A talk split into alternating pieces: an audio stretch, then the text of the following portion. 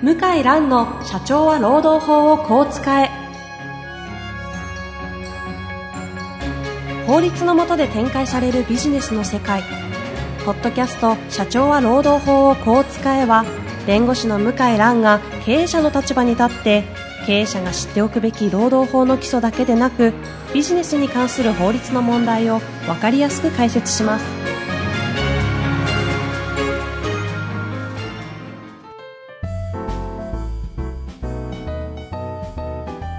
こんにちは、ナビゲーターの遠藤和樹です。向井蘭の社長は労働法をこう使え。今回は特別ゲスト版としてお送りいたします。向井さん、本日もよろしくお願いします。はい、よろしくお願いします。向井さん、この方、昔大ファンだったと。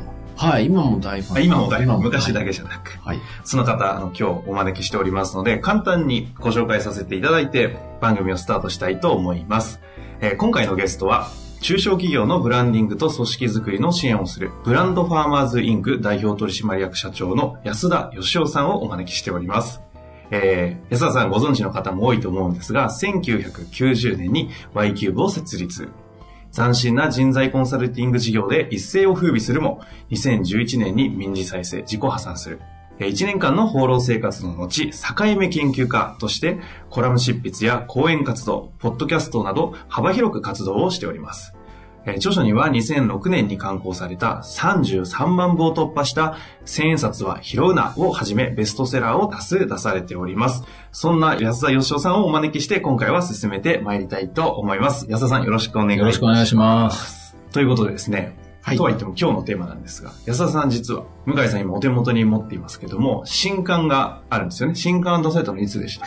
えー去年の年末ですかね。去年、じゃあまだ2ヶ月もそうですねちょうど経ったぐらいで、そうですね。まあ、経たないぐらいですかね。はい。本の名前は、えー自分を磨く働き方。フォレスト出版から出されている、自分を磨く働き方という本なんですが、この本書くきっかけとかなんかあったんですかね？はい。あのーまあ、社長じゃなくなった時に、はい。まあ、その時に最後、社長じゃなくなりましたっていう本書いたんですけども、ええその後にいろいろ考えてたんですよ。えー、何のために会社やってたんだろうかとか、そもそも会社って何なんだろうかとか、で人は何のために働くんだろうかとかですね。まあ、つまりあの、なんか、意欲があんま湧いてこなかったんで、ああ、何のために働かねばならんのみたいなことをうだうだと考えてたんですね。3年ほど。3年ほど。3年ほどはい。で、その時に、まあ、考えたことをはい自分なりに整理して、うんまあ、こういうふうに考えて働いたら、みんなもうちょっとハッピーなんじゃないの？っていう自分なりに、こう、たどり着いた結論を本にしたものですね。はい。じゃあ、そのいろんな経験をされ、3年間考えた末の、はいある種の今現時点での答えがここにそうですね。自分なりの答え。あるわけですね。ちなみに今回の対談なんですが、向井さんずっと今お手元でペラペラと本読まれちゃってますけども、向井さんがご希望だったんですよね。安田さんとお話をしたいと。はい。これどう、どういうあれだったんですか？あの、もともとうちの父がはい会社経営していまして、ほうほ建設業というか、注文住宅を販売してまして、で、まあ人を当然雇用して、特にまあ営業の方とかですね、ええ雇用してたんですけども、まあ、どうしてもなかなかその教育研修してもまあ思うようにいかなく。て、うんうんで安田さんの本を読んでですね、まあ新卒採用しかないと。あ、当時の、うん当時の採用の本を出されてましたそうですね、安田さん。はい。で、新卒採用に切り替えてですね、で、お前もまあ、この本を読んでみろと言われて、2冊ぐらい、最初のあの、すごく売れた。えーはい。まあできる人、できない人ですかねあ。そうですね。あえーーあの、私、学生の頃ですね、その本。へーあそうですかはい。で、もうすごくまあ面白くええて、まあそれ以来安田さんの本は、ほぼ全て買ってると思います、ありがとうございまますポッ。ドキャストも、前回、ほぼ前回だと思いますけども、あの、3人で、はい。あの、なさってるポッドキャストも全部あ聞いてます。はい。下出さんと、足元さんと内藤さん。なんとかさん。はいはい。ですね。ありがとうございます。あ、そんな、じゃあ半分ファンに近いと。本ですね。よいしょ、はい向井さん若干緊張されてない緊張してます、今日かなり。かなり緊張してます。はい。そうですよね。はい。いや、そんな中でですね、今日はせっかくですので、あの、安田さんが出された新刊トークしたいなと思ってまして、はい。ぜひ。はい。この安田さんが3年間、いろいろ放浪というか、ももと考えられて、はい。はい。どんな本になってるんですか？うーん。まあ、結構みんなあの、まあ会社行ったりとかね、はい。仕事したいっていうのを心から楽しんでないじゃないですか。ええ。で、僕も社長の時に、まあ会社やってること自体は嫌じゃなかったんですよ。うん。で、うまくいって社員みんなで喜ぶっていうのは良かったんですけど、うんでもなんかその、運営していく資金稼ぐためになんか頑張んなくちゃいけないとかね。うん。社員の立場で言ったら、何のために働くのって聞いたら多分ほとんどの人は、あの、まあ、生活するため、生きていくためって答えると思うんですよねう。ん。で、そこにすごい疑問を感じて、あ、そこにすら疑問を感じるわけですね。そこが最大の疑問ですねほうほ。はどんな疑問になるんですか？い。例えば、あの、動物はね、いっぱいいるじゃないですか。人間以外の動物は働いてないじゃないですか。確か例えば餌取ることが働くっていうことだとしたら、一日のうちほんのちょびっとじゃないですか、働く時間。でも人間って朝から晩までずっと働いて、うん。でこれだけテクノロジーが発達して、うん。えー機械もロボットもドローンもあって、検索したら全ての情報が出てきて、そしてなんでこんなに働いてんのに、こんなになんか生きていくことが不安なんだろうか。うん。そこがなんか考え始めたきっかけでしたね。はあ。まあそうですけども、実態としては、はい。私もそうですし、まあ皆さんも働かれてるとは思うんですけど、はい。そこに対する何かしらのこう、回答はあるんですか？回答は3年かけて考えましたよ。まあ読めという話ではあるんですけど、一つ簡単にご紹介いただけないですかね、その。あの、つまり、はい。人間は生きるために働いてるわけじゃないっていうのが結論なんですよ。多分これみんな否定したくなると思うんですけど、うん本当のことなんですよ。例えば、あの、例えばですね、料理って何かっていうと、カロリー取るために摂取する、そのために調理してるわけじゃなくてですね、はいまあそのまま食べれるものっていっぱいあるんですよ、人間もね。うん。だけど本来食べれないものを何日も煮て柔らかくして食べるとか、本来の味じゃ美味しくないものにスパイスとか味付けして食べるとか、つまり本来食べないものを食べるっていうのが例えば料理なんですよ。例えば旅行もそうなんですけどね、人間以外の動物って必要ないのに移動したりしないんですよ。うんうん。だけどその地球の裏側にわざわざ絵を見に行くとか、すっごい無駄なことしてるわけですよ。はいはい。例えば、あの、ボーリング場行って重い球投げて喜んだりとか、はい。まあ、つまり、あの、やんなくてもいいことばっかり人間ってやってるんですよ。だから、こんなに大変なんだと。必要な、生きていくために必要なことだけやるんだったら、例えば洋服は、このおしゃれなんて必要ないんですよ。服っていうものを人類共通で作っちゃえば一番安いんですよ。そうですね。えはい、本当そうですよ。で、わざわざそれで防寒具なのにおしゃれのために穴開けたりとかね、するじゃないですか。で、黒い髪の毛の人が金髪に染めたかと思えば、金髪の人は黒く染めたりとかね。そういう無駄なことばっかりやってるから人間って大変なんですよ。うん。ええ。まあだからそれをやんなかったら、生きていくだけだったらものすごい楽なんですよ。うん。うん。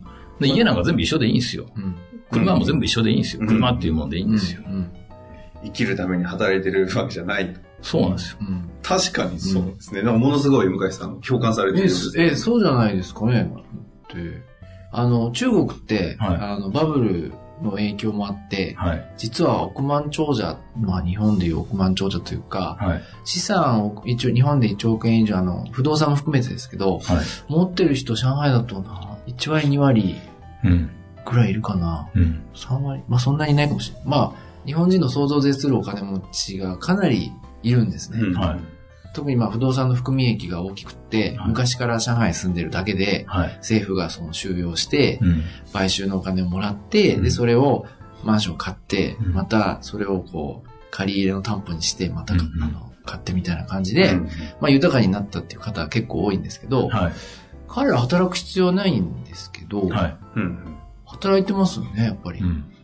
それはもっとお金稼ぐためじゃなくて楽しいからっていうことですか？だと思います。あの、うん楽しい、まあ、周りの目も、まあ、気になるっていうのもあると思いますし、やっぱり人間は、お金のためだけじゃないんだなと、その中国お金を稼ぐっていうのも、あれ多分ゲームなんですよ。うんはい。例えば子供が、子供銀行券で、子供銀行の偽紙幣で銀行ごっことか経済ごっこやるとするじゃないですか。それはそれ遊びですよね。遊びで。もじゃあ実際のお金と子供銀行券が何が違うかっていうと、信じてるかどうかだけなんで。そうです。は紙切れですもんね。うんい。そうなんです。日本銀行券も。うんだってスポーツだって遊びじゃないですか。遊びです遊び別に悪口言うわけじゃないんですけど、その百数十キロの球を木の棒に当てて、速く走るっていう。言い方。ええそうですね。あの、ボール蹴ってる、はい。なんか遊びに、6万人が見るとかね、はい。異常ですよね。6万人見てるとかね。確か二人の共通点はひねくれたなとは思いましたけど。いやいや、でもあれも不思議な世界ですよね。あれで確かにそうです、ね。何十億円のお金が動くとか。いや、我々がひねくれてんじゃなくって、他の人が、あの、見方が間違って我々が一番素直な。はい。いや、アメリカのゴルフなんかもっと異常ですよね。うん。毎週行われてる試合、あれ優勝賞金、はい。今1億4千万ぐらいかな、普通の試合でも。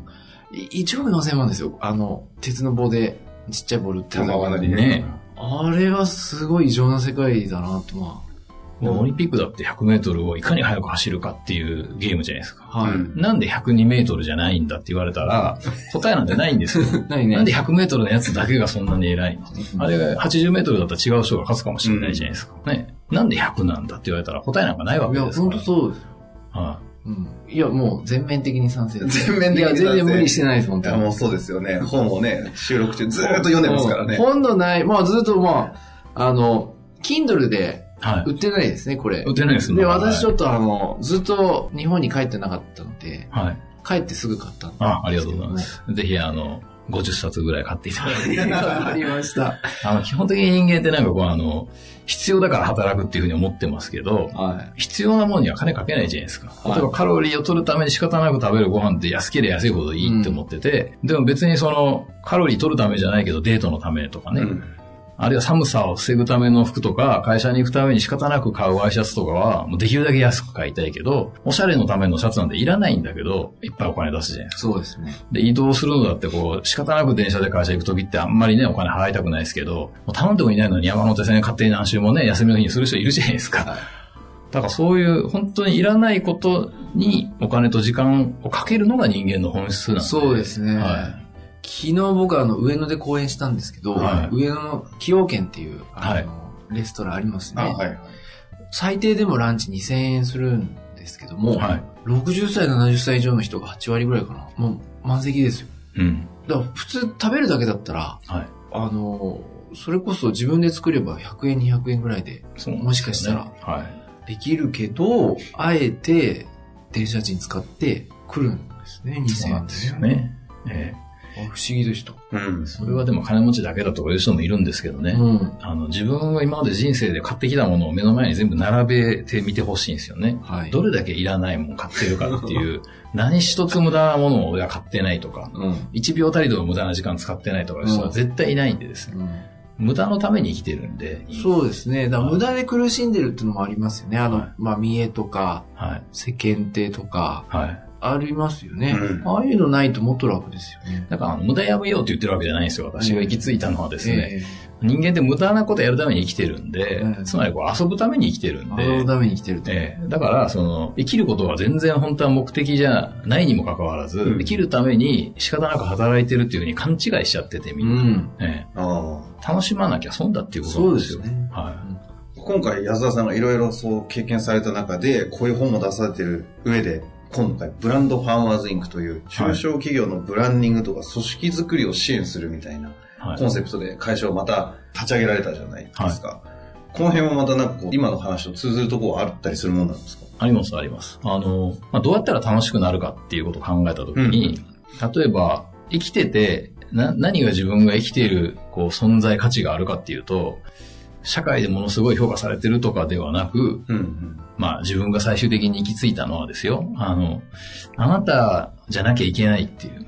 あなたにいてほしいって言ってくれる人が、まあ何人か自分の周りにいれば、うんまあ一人でもいいんですよ、極端な話。あなたじゃなきゃ困るっていう人がいてくれたら、それだけで生きてる価値が僕は人間はあると思ってて。うん。と同じように会社も、あの、安いからとか、早いからとかじゃなくて、うんお宅の会社がなくなれたら困るとか、うんお宅のこの商品がないと、俺はダメなんだと。うんうん。喫茶店でもね、この店は、あの、大好きなんで絶対なくさないでねって言ってくれる人がいたら、うん。やっぱ仕事してることとか働いてることがすごい楽しくなるじゃないですか。うん。だから、まあ、ブランディングっていう言い方してますけど、うん僕は特別化屋さんと自分で呼んでるんですけど。人と比べて差別化するんじゃなくて、誰かにとっての特別な存在になるっていうお手伝い。それが、やっぱりその会社も人も、最大の生きがいになると思ってるからですね。うん。はい。まさにその自分の、自分を磨く働き方っていうのは、はい。今会社をブランディング、まあ特別化でしたけど、はい。自分をどう特別化するか、その上で、こう、働くっていうのは何かみたいなことが、この書籍の中では、はい。つつらつらとじゃないですね。こう淡々と書かれてるんですかね。まあ基本的に人はみんな特別だと僕は思ってて、誰かにとっての。で、その人じゃなきゃできない役割とかっていっぱいあるんですよ。うん。それがだから、みんな仕事っていうのは、給料と引き換えにつまりお金にならないことは仕事じゃないと思ってるんで。うんうんうん。だからね、あの、人の自分の好きなこととか得意なことで、生きていくの大変だって言う人多いですけど、はい。すぐに金に変えようとするから大変なだけで。そうですね。まずそれで自分の好きなこととか得意なことで、誰かの役に立つっていうね。それをひたすら頑張っていけば、それがだんだんと報酬になってくるんですよ。向井さんのね、上海だって、まあ、どういうまあブランディング上の戦略もあったかもしれないですけど、うん。初めは別に行く必要もない状態でした。行く必要ないです、全く。十分にね、全く行く必要ないです。活躍されてましたし。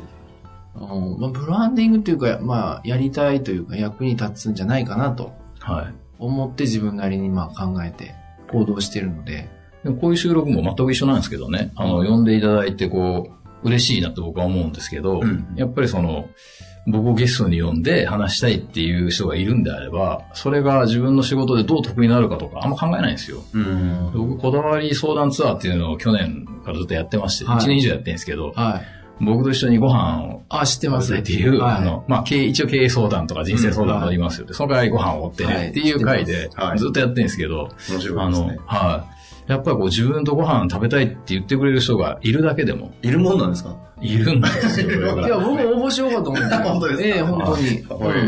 もうずっと3月ぐらいまでずっと予定入ってて、はいえでそれって別にね、どうやってそれを商売につなげるのとか収入につなげるのってみんな考えるんですけど、うんそんなこと考えてないんですよ、本当に。えはいうん。あの、純粋にね、自分とご飯食べたいって言ってくれて、喜んでくれる人がいたら、それ、だから僕にとって仕事なんですよ。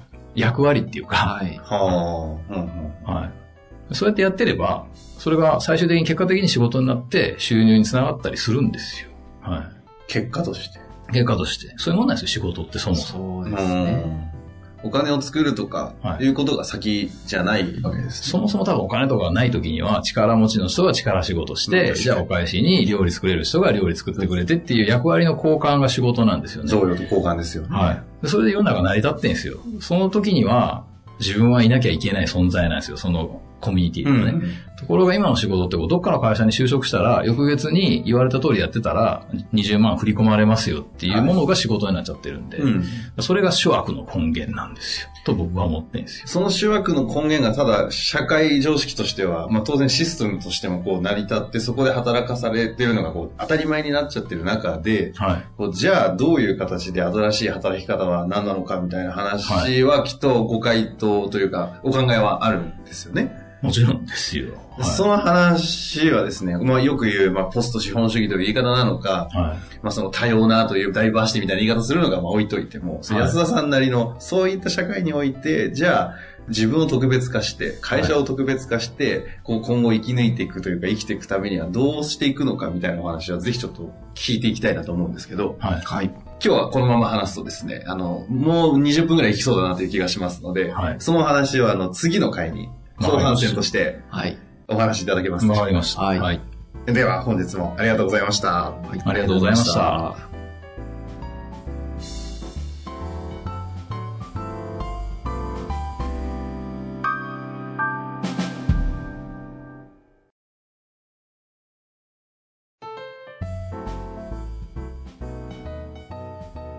今回、ポッドキャストの社長は労働法をこう使えの中からですね、えー皆様のリスナーの方々にお知らせがあるんですよね。はい。あの、なんかいろいろとお客様とか、はい。リスナーの方に直接会う機会があって、はいなんか聞かれたことがあるというふうに聞いてるんですけど、そうですね。あの、ポッドキャストで、えー話を聞いているけども、質問とかもしあった場合は、えーどこに問い合わせをすればあいいんでしょうかといううお問い合わせいただきましたので、まあいい機会ですので、えーちょっと、まあ何か特典も含めて企画を考えようかなと思ったところです。というあの、向井先生のあの、ご依頼を受けましたので、あの、こちらの方で質問フォームをご用意させていただきました。で、あの、今回は、えっ、と、質問をいただいた方の中から、向井先生の方から、今回抽選でですかね、えー3名の方に、向井先生の直筆のサインをいただいて、3名の方に、えープレゼントしたいと思っております。はい。で、質問フォームなんですけれども、えー向井先生のホームページ検索は、向井蘭、ロームネット、向井蘭、ロームネットで検索していただくと、向井先生のホームページに飛びます。そちらの方の、え中央のところからですね、ポッドキャストのバナーがありますので、そちらに、え質問を送っていただけましたら、こちら事務局の方から、え抽選当たった方にのみですね、書籍のプレゼントの抽選当たりましたという情報をお送りして、プレゼントを差し上げたいというふうに考えております。どんな質問が欲しいとか特にありますかね？いや、特に、あの、もうマニアックなものでも全然問題ありませんので。ぜひあのね、その専門家の社労士の先生だったりも、あの、全く問題ないというふうに考えているいるようですので、まあマニアックな質問から本当に、そんなこと聞いていいのかなみたいな質問まで、はいぜひあの質問、お問い合わせいただけたらと思います。はい。以上です。はい。